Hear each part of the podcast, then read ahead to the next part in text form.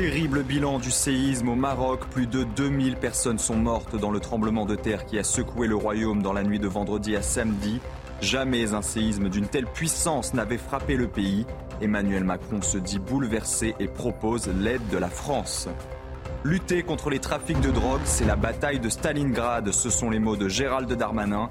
Le ministre de l'Intérieur se dit très opposé à la légalisation du cannabis et annonce la création d'une unité nationale d'investigation dédiée à la lutte contre les trafics de drogue. 35 degrés à Paris et 14 départements qui restent en vigilance canicule. Le centre de la France suffoque, des températures élevées partout dans l'Hexagone. Et désormais en Gironde, les vendanges sont nocturnes. Les vendangeurs sont préservés de la chaleur et le raisin de meilleure qualité. Reportage à la fin de ce journal. Enfin, on reviendra bien sûr sur la Coupe du Monde de rugby, la victoire éclatante des Irlandais, le succès héroïque des Anglais face à l'Argentine et l'entrée en liste des champions du monde sud-africains toutes les images dans le journal des sports.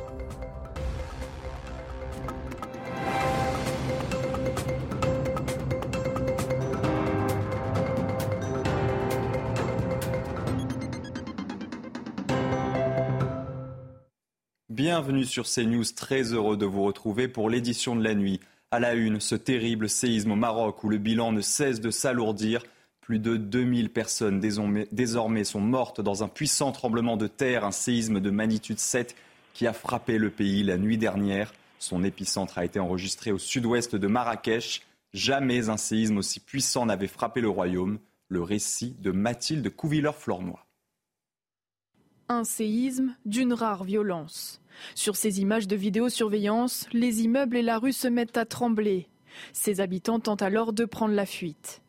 Ici encore, dans ce restaurant de Marrakech, en plein service, les clients ont quitté l'établissement en quelques secondes.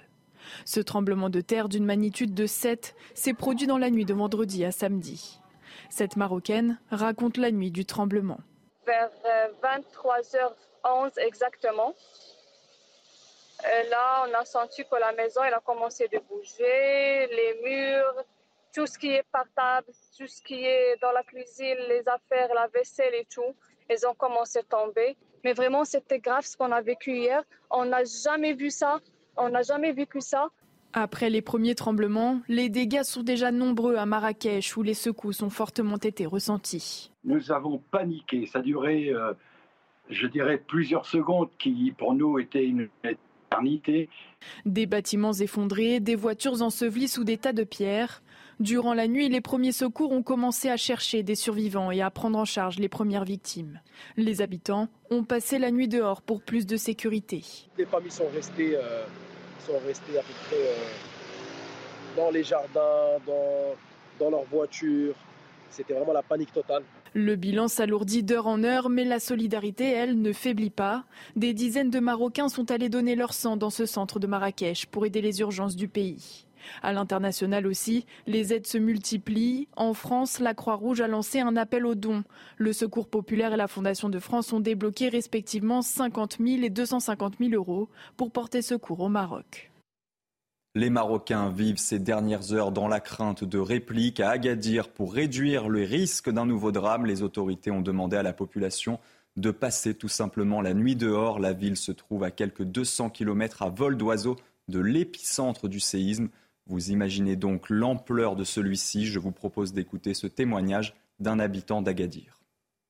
Nous avons donc dû passer la nuit euh, à la Belle Étoile euh, et nous apprêtons de nouveau pour une seconde nuit euh, à dormir dans les rues parce que le risque de réplique est important. Emmanuel Macron se dit bouleversé après le terrible séisme au Maroc et propose l'aide de la France. La France se tient prête à aider au premier secours, a-t-il dit sur X, anciennement Twitter, avant d'atterrir à New Delhi pour le sommet du G20.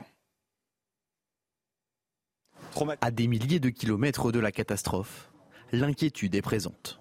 Pour les nombreux Marocains ou Franco-Marocains qui résident en France, les dernières heures ont été source de stress et d'angoisse, en imaginant le pire pour leurs proches. Vous avez toute l'anxiété qui vous prend, vous dormez pas. J'ai réussi à m'endormir à 3 heures du matin. Réveillé à 6 heures, euh, c'était c'était le stress. Pour ceux qui ont pu avoir leur famille au téléphone, c'est un véritable soulagement. Avec mon petit frère, par la famille aussi, ils nous ont appelés. Bon, grâce à Dieu, tout le monde va bien. Bah, j'ai mes frères là-bas, Rabat et Casablanca. J'ai ma belle-mère qui a gagné. Bah, toutes les vies qui ont été touchées, quoi. Mais heureusement, côté famille, de mon côté, il n'y a pas eu de, Il y avait plus de peur que de mal, mais vraiment la peur. La France a d'ores et déjà proposé son aide au Maroc, tout comme Israël, l'Espagne, l'Italie ou encore les États-Unis. Et sachez que la cellule de crise et de soutien du ministère des Affaires étrangères à Paris est disponible au 01 43 17 51 00. Et afin d'aider les sinistrés du Maroc, plusieurs organisations caritatives ont lancé un appel aux dons.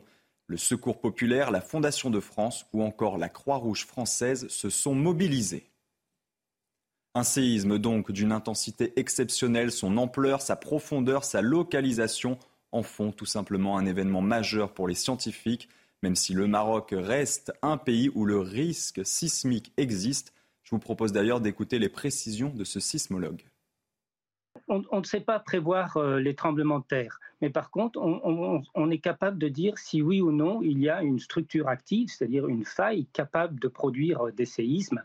Et sans, euh, voilà, la, bordure nord hein, de, ce front de chaîne, hein, c'est cette chaîne qui, voilà, qui est à 80, 60, 80 km au sud de Marrakech, euh, est une bordure tectonique active oui, euh, capable de produire des séismes.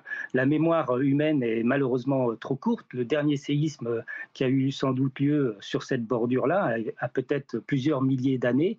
Hein, et donc, c'est des investigations géologiques qui peuvent nous le dire. C'est pas l'histoire humaine. Et c'est sans doute pour ça que ce séisme est, surprenant, mais il va sans doute nous faire réviser et revoir un peu la manière de voir la sismicité au Maroc. Dans le reste de l'actualité, à Clermont-Ferrand, un père de famille est convoqué devant la justice le mois prochain. Il est accusé d'avoir proféré des menaces de mort envers un proviseur qui a refusé l'accès au lycée à sa fille portant une abaya. Les termes rapportés font état de menaces d'égorgement. L'homme a d'abord été placé en garde à vue de jeudi à vendredi. Placé sous contrôle judiciaire, il est donc convoqué devant le tribunal correctionnel à la fin du mois d'octobre. Les détails avec Augustin Donadieu. Sa garde à vue aura duré moins de 24 heures. Le père de famille qui a insulté le proviseur de sa fille, qui a refusé l'entrée de cette dernière à cause de son abaya, est poursuivi pour menace en vue d'intimidation d'une personne chargée d'une mission de service public. C'est une loi de, 2021 qui, euh, euh, en réaction à l'affaire Samuel Paty, avait aggravé les peines pour toutes ces menaces euh, de mort proférées contre des enseignants. C'est prévu par le texte et il encourt une peine de 5 ans d'emprisonnement et de 75 000 euros d'amende. En attendant son procès en correctionnel au mois d'octobre, l'homme de 44 ans a été placé sous contrôle judiciaire avec un suivi social. Il a l'interdiction d'entrer en contact avec les victimes et de se présenter aux abords des établissements où était scolarisée sa fille. S'il euh, dérogeait à ses obligations du contrôle judiciaire, c'est-à-dire que s'il apparaissait aux abords d'établissements ou s'il proférait à nouveau des menaces, c'est un incident au contrôle judiciaire qui vaut révocation du contrôle judiciaire. Et à ce moment-là, le tribunal peut prononcer un mandat de dépôt, une détention provisoire euh, jusqu'au jour du jugement. La magistrate en charge du dossier parle de termes qui font état de menaces d'égorgement. L'accusé récuse ces accusations. Le proviseur a été placé sous protection renforcée. Nouvelle passe d'armes entre la ville de Nice et le département. Le premier adjoint à la mairie, Anthony Boré, accuse le département de laisser les mineurs isolés dans les rues niçoises dans des conditions indignes. Il dénonce la formation d'un campement aux abords de la caserne au Var. Le département répond et évoque des propos irresponsables. Clémence Barbier et Franck Trivio. Aux abords de la caserne au Var à Nice, une dizaine de mineurs isolés errent depuis plusieurs jours. Ils attendent d'être pris en charge par la collectivité. La mairie, de son côté, dénonce une défaillance de la part du département. Quand elles sont majeures, j'attends qu'elles soient reconduites à la frontière. Lorsqu'elles sont mineures, la loi prévoit une prise en charge départementale et je constate que les moyens sont insuffisants et que c'est ma première, c'est ma police municipale, c'est les services sociaux de la ville qui sont en première ligne, ce qui est totalement inacceptable. Pour Éric Ciotti, député des Alpes-Maritimes, c'est l'État qui n'assume pas ses responsabilités. Nous avons déposé une proposition de loi pour que l'État euh, prenne en charge ce qui relève non pas de la protection de l'enfance, mais euh, de euh, d'une politique migratoire, puisqu'aujourd'hui on voit de plus en plus qu'il y a aussi la question de l'évaluation de ces personnes. Beaucoup ne sont pas mineurs, il y a des mineurs, mais tous ne sont pas mineurs. Selon la mairie de Nice, le nombre de mineurs non accompagnés a doublé en un an dans le département des Alpes-Maritimes. Le combat contre la drogue n'est pas perdu, c'est le message délivré par Gérald Darmanin dans une interview aux Parisiens. Le ministre de l'Intérieur souhaite être beaucoup plus offensif dans le domaine de l'investigation, sur les enquêtes donc. Gérald Darmanin est revenu sur la lutte contre le trafic de drogue, notamment à Paris où il a parlé, écoutez bien, de la bataille de Stalingrad, du nom du quartier du nord-est de la capitale, Maxime Lavandier. Gérald Darmanin résigné, prêt à tout pour éradiquer le trafic de drogue en France. Dans une interview accordée au journal Le Parisien et face au pessimisme de certains policiers, le ministre de l'Intérieur estime que ce combat n'est pas encore perdu. Nous ne parvenons pas à éradiquer définitivement le trafic de drogue, mais nous limitons fortement l'ampleur et la puissance des organisations criminelles. Il faut contenir la pieuvre, c'est la bataille de Stalingrad. Interrogé sur une possible légalisation du cannabis voulu par certains députés, le locataire de la place Beauvau reste fermé à cette proposition. J'y suis très opposé, pas par idéologie, mais par sens pratique, car ça ne marche pas. Le marché légal ne remplace jamais le marché illégal, il le complète. C'est le cas partout où cela a été fait, au Canada ou au Portugal. Pour lutter plus efficacement contre le trafic de drogue, Gérald Darmanin a annoncé la création d'une unité d'investigation nationale basée sur le modèle de la CRS 8 déjà déployée dans les quartiers. Je vais mettre sur pied une unité d'investigation nationale d'une centaine d'effectifs mêlant policiers et gendarmes, avec des chiens, des enquêteurs spécialisés dans le blanchiment, des moyens technologiques. Ces enquêteurs viendront en appui des services locaux pour mener des opérations d'envergure, soit en réaction, soit en prévention. Un combat de longue haleine mais qui semble porter ses fruits pour le ministre, qui fait état de 1000 points de deal en moins en un an sur l'ensemble du territoire. Le gouvernement demande un effort de solidarité aux distributeurs de carburant. La ministre de la Transition énergétique organisera une réunion avec eux mardi. Agnès Pannier-Runacher souhaite notamment les convaincre de prolonger les opérations de vente à prix coûtant. Ces derniers jours, les prix de l'essence ont parfois dépassé la barre des 2 euros le litre. L'Union africaine devient membre permanent du G20. C'était à l'occasion d'un sommet à New Delhi. Le continent africain n'était jusqu'ici représenté au G20 que par un seul État, c'est l'Afrique du Sud. Et outre ce message envoyé à l'Afrique, les dirigeants vont aussi faire face à d'autres défis durant ce sommet, notamment celui de surmonter leur division sur l'Ukraine et le climat. Et sans, entendre, sans attendre la fin du sommet qui se poursuit ce dimanche, les pays ont adopté leur déclaration commune, un document dans lequel ils s'abstiennent de condamner l'invasion russe. Le chef de la diplomatie ukrainienne a réagi. Selon lui, il n'y a pas de quoi être fier. Il déplore que la Russie ne soit pas citée dans le texte et de ne pas avoir été invitée à discuter avec les membres du G20. De son côté, le ministre ukrainien de la Défense appelle les alliés de l'Ukraine à renouveler leur livraison d'armes lourdes. Je vous propose de l'écouter. Nous sommes reconnaissants pour tout le soutien fourni, mais nous devons poursuivre notre effort de coalition de guerre pour gagner cette guerre. Nous avons besoin davantage d'armes lourdes. Et en Grèce, les inondations meurtrières frappent toujours le pays. Les pompiers, épaulés par l'armée, continuent de porter secours aux centaines d'habitants de villages bloqués en Thessalie. Ces intempéries ont fait jusqu'à présent 10 morts, plus de 2850 personnes ont été secourus. 35 degrés à Paris, plus de 36 en Dordogne et en Gironde. La vague de chaleur tardive qui touche le pays depuis près d'une semaine n'est pas terminée.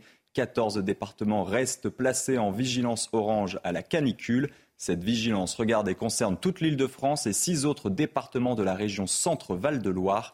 Et selon Météo France, c'est la première fois qu'une vigilance orange canicule est déclenché au-delà de la période estivale depuis 2004.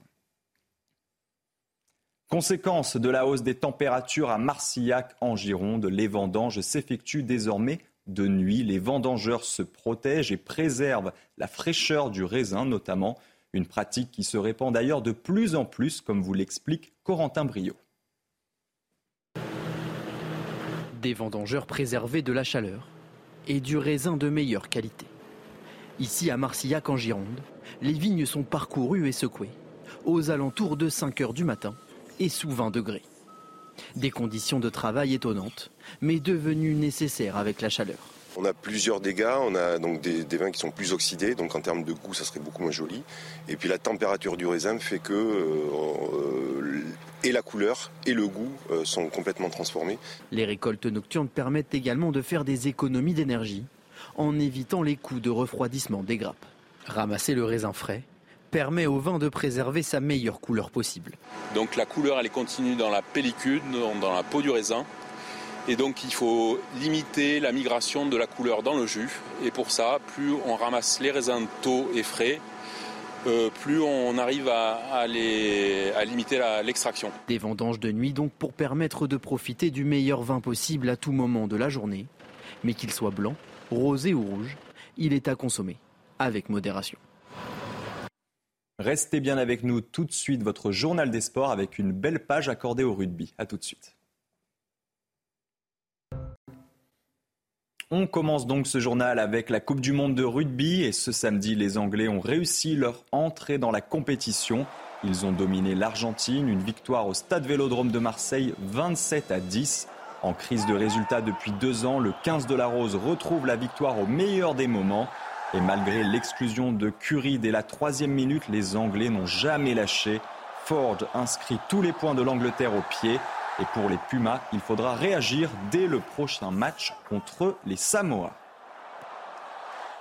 Et un peu plus tôt dans la journée, l'Irlande a remporté son premier match. Une victoire éclatante 82 à 8, c'était contre la Roumanie. Les Irlandais ont inscrit 12 essais dans le match. La quête d'un premier titre mondial est donc lancée pour le 15 du trèfle à surveiller. Allez, tout de suite, un coup d'œil sur les autres résultats du jour. L'Australie bat facilement la Géorgie pour son premier match, 35 à 15. Et grâce à, grâce à sa victoire fleuve sur la Namibie, l'Italie, regardez, prend la tête du groupe A. C'est bien sûr celui de la France. Et ce dimanche, l'Afrique du Sud, champion du monde en titre, affronte l'Écosse. Pour les Springboks, l'objectif est simple conserver leur couronne mondiale et devenir le seul pays à remporter quatre fois la Coupe, l'état de forme des champions du monde avec Thibaut Duclos.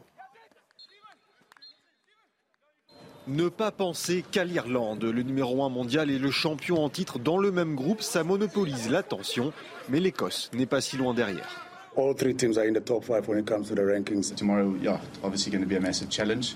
something that we are really excited for and something that um, I believe that we'll be up for. The key thing for us, I think we We, we want to have a positive start. Confiante, Afrique du Sud, deuxième du Rugby Championship cet été, et surtout porté par un succès historique contre la Nouvelle-Zélande en août. En plus, l'Écosse ne l'a plus battu depuis 2010.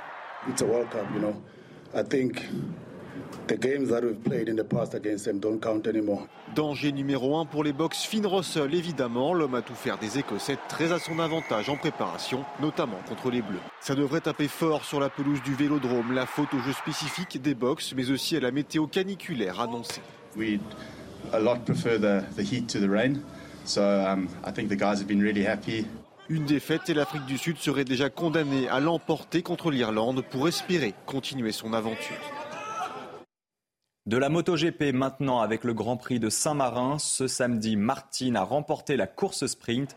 Les Français Quartararo et Zarco sont restés en retrait. Un nouveau samedi noir donc pour les tricolores. Le film de la course avec Hugo Dégouzel. Pour suivre la course des Français, il fallait remonter très loin sur la piste de Misano. Zarco et Quartararo, compagnons de galère, coincés derrière les Aprilia d'Olivera et Fernandez si on n'arrive pas à doubler les pilotes qui sont une demi-seconde plus lents que nous, ça commence à être encore un, problème plus grand. Donc euh, c'est difficile de, faire des pas en avant quand, voilà, on avance contre, contre un mur. J'ai buté derrière Oliveira. Il avait des points forts, il prenait de la distance et les endroits où euh, je revenais, ça faisait trop yo-yo et pas assez pour pouvoir dépasser. La même incapacité à doubler, mais des causes différentes. Quartararo pointe une nouvelle fois du doigt ses ingénieurs.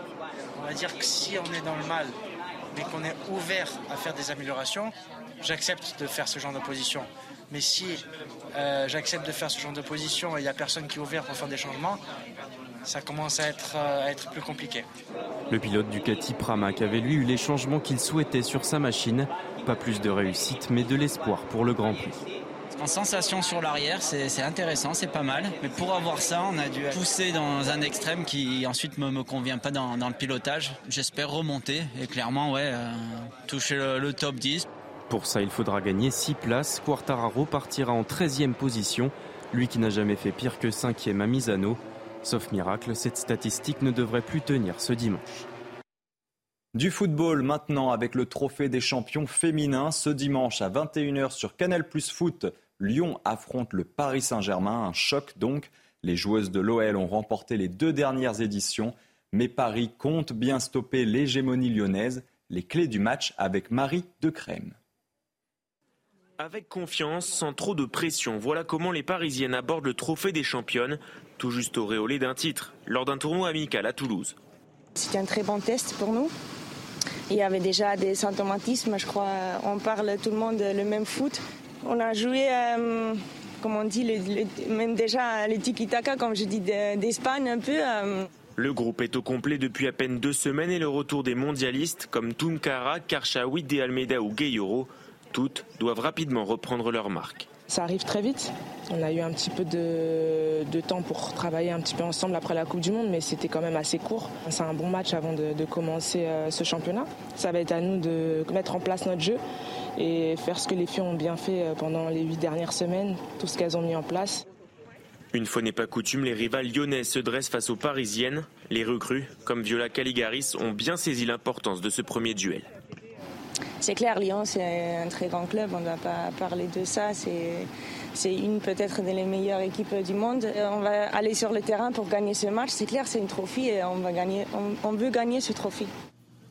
Un bon test pour les Parisiennes et leur attaque remaniée après le départ de Diani à l'OL et le retour de Katoto après une saison blanche. Paris veut repartir du bon pied après une dernière saison très mouvementée. C'est la fin de ce journal, mais restez bien avec nous. On se retrouve très vite pour une nouvelle édition. On reviendra notamment sur ce terrible bilan du séisme au Maroc. Plus de 2000 personnes sont mortes dans le tremblement de terre qui a secoué le royaume dans la nuit de vendredi à samedi. Jamais un séisme d'une telle puissance n'avait frappé le pays. Emmanuel Macron se dit bouleversé et propose l'aide de la France. Retrouvez tous nos programmes et plus sur cnews.fr.